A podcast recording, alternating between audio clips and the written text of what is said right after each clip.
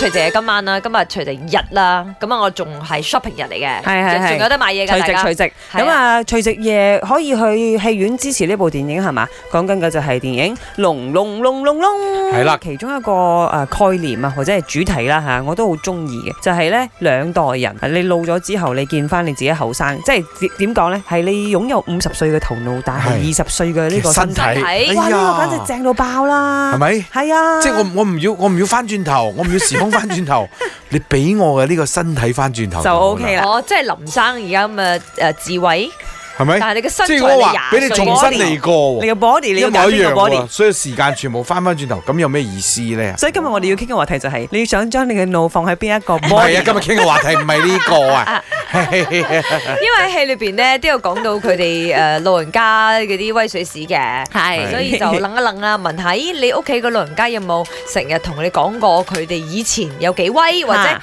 當然你自己 prove 佢哋做過啲乜嘢好威嘅事啦。係因為點解咧？呢部戲一開始咧就講五名嘅呢個呃特工咧係退咗有病喺間老人院嗰度㗎啦嗯嗯嗯係但喺老人院裏邊咧冇人相信佢哋曾經係咁巴閉、咁犀嗯嗯利、嗯做咁轟動嘅事。係嗯，咁，你身邊應該都有啲咁嘅長輩㗎係嘛？嗯有冇啊？我爸爸就係一個啦魔。術師啊嘛，你講但係我爸爸咧，咧，以前咧，佢佢唔係嗰啲大型魔術師變車啊，誒變自己唔見啊，劏人嗰啲。嗯但係因為佢係叫嗰啲叫 close up 嘅魔術，因為佢係江湖佬嚟㗎嘛。啊即係到處喺唔同嘅地方啊開檔啊賣涼茶咁樣。佢為咗吸引嗰啲人咧，圍喺度咧誒。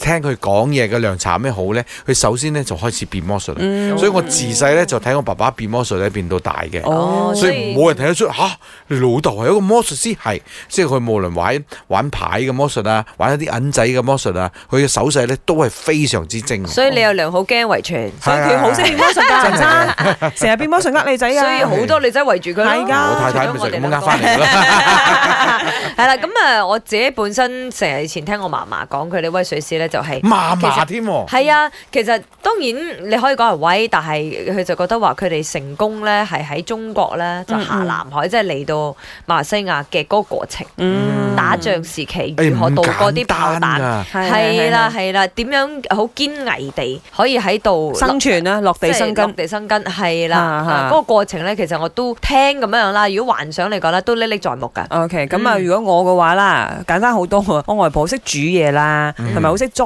花。嗯佢以前成日教我點樣樣種花栽栽你花哎唔。係每個人對手都真係適合種嘢㗎。係係係，好犀利嘅喎！佢種咩花係咪都生長得好靚？嗯，啊種得好茂盛。嚇，同埋有個智慧喺裏邊啦，當然都係要學㗎啦嚇。講到威水史咧，最記得就係我嘅外公啦。我外公成日提起就係、因為佢係一個武術之人啦，佢又要玩舞獅啦，咁成日就提起以前佢哋點樣去紮舞啊、練武功啊、點樣去訓練啊、去玩舞獅咁嘅嘢啊，所以成日都會聽佢提起啦。咁喺佢咁多個仔女入邊咧，就冇人遺傳到咁嘅嘢嘅。